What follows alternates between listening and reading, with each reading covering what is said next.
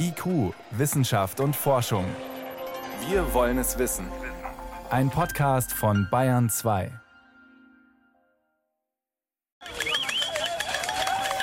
Sie schlagen auf Töpfe, pfeifen, schreien, klatschen in die Hände. Die Menschen in der Samburu-Region in Kenia versuchen mit allen Mitteln, die sie haben, Heuschrecken zu vertreiben. Ausrichten können sie gegen die Riesenschwärme kaum etwas. Ich habe nie zuvor in meinem Leben Heuschrecken gesehen, erzählt ein älterer Mann. Als sie kamen, sahen sie aus wie große Wolken. Die Vereinten Nationen sprechen von der schlimmsten Plage in Kenia seit 70 Jahren. Auch die Nachbarländer Äthiopien und Somalia sind betroffen. Aber Millionen der Insekten fallen über Felder, Bäume und Sträucher her, sagt Stanley Kipkoech, Spezialist für Schädlingsbekämpfung im kenianischen Landwirtschaftsministerium. Die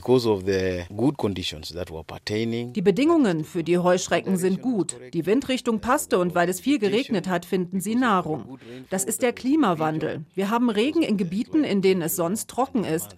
Darum gibt es diese Plage in der gesamten Region. Blick über ein Tal, in dem sich ein Schwarm niedergelassen hat. Von weitem sieht es aus, als würden die Bäume rosarot blühen. Von nahem sind es kahlgefressene Äste mit Heuschrecken, genauer gesagt Wüstenheuschrecken.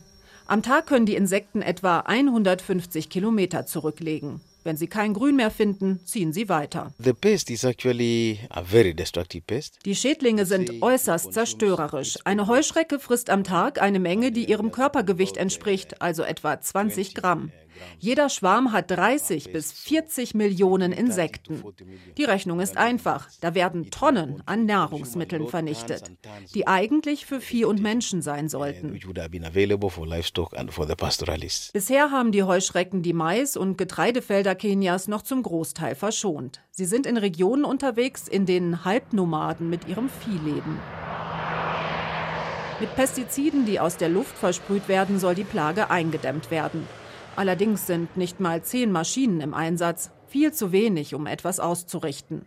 Darum wird auch am Boden gesprüht. Der Einsatzleiter in der Samburu-Region, Sammy Letole, klagt, dass die Helfer schlecht ausgestattet sind. Wir brauchen Schutzanzüge. Die Chemikalien sind nicht gut für die Menschen. Wir brauchen auch mehr Autos und Flugzeuge, wenn wir der Plage Herr werden wollen. Bisher tun wir, was wir können. Die Vereinten Nationen haben vorgeschlagen, die Heuschrecken mit Flammenwerfern, Lasern oder einer Art großem Staubsauger zu bekämpfen. Das wäre besser für die Gesundheit der Menschen. Doch auch diese Ausrüstung fehlt. Eine kleine Ansammlung typischer Maasai-Hütten, gebaut aus Ästen und Kudung. Auf die Menschen hier gingen vor einigen Tagen Pestizide runter, erzählt einer der Dorfältesten.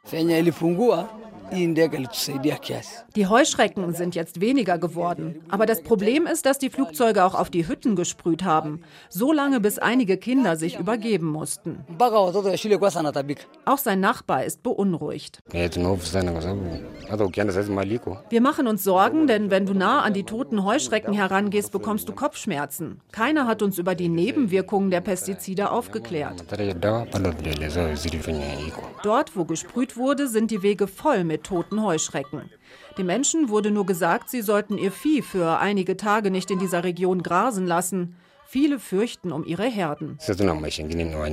Wir leben von unseren Tieren. Wenn ich meine Kühe verliere, was wird dann aus mir? Eine andere Sorge, wie stark werden sich die Heuschrecken noch vermehren? Es regnet weiter ungewöhnlich viel in Ostafrika. Die Erde ist warm und feucht. Ein idealer Brutkasten für die Eier der Heuschrecken. Wo die großen Schwärme weitergezogen sind, bleiben ein paar tausend Insekten am Boden zurück und paaren sich. Ein Weibchen legt um die 150 Eier. Bei diesen optimalen Bedingungen können daraus viele neue Heuschrecken schlüpfen. Sammy Letole, der den Einsatz gegen die Plage in Samburu koordiniert, befürchtet für die nächsten Wochen das Schlimmste. It will be beyond das wird über unsere Kräfte hinausgehen. Die Heuschrecken werden von allen Seiten angreifen.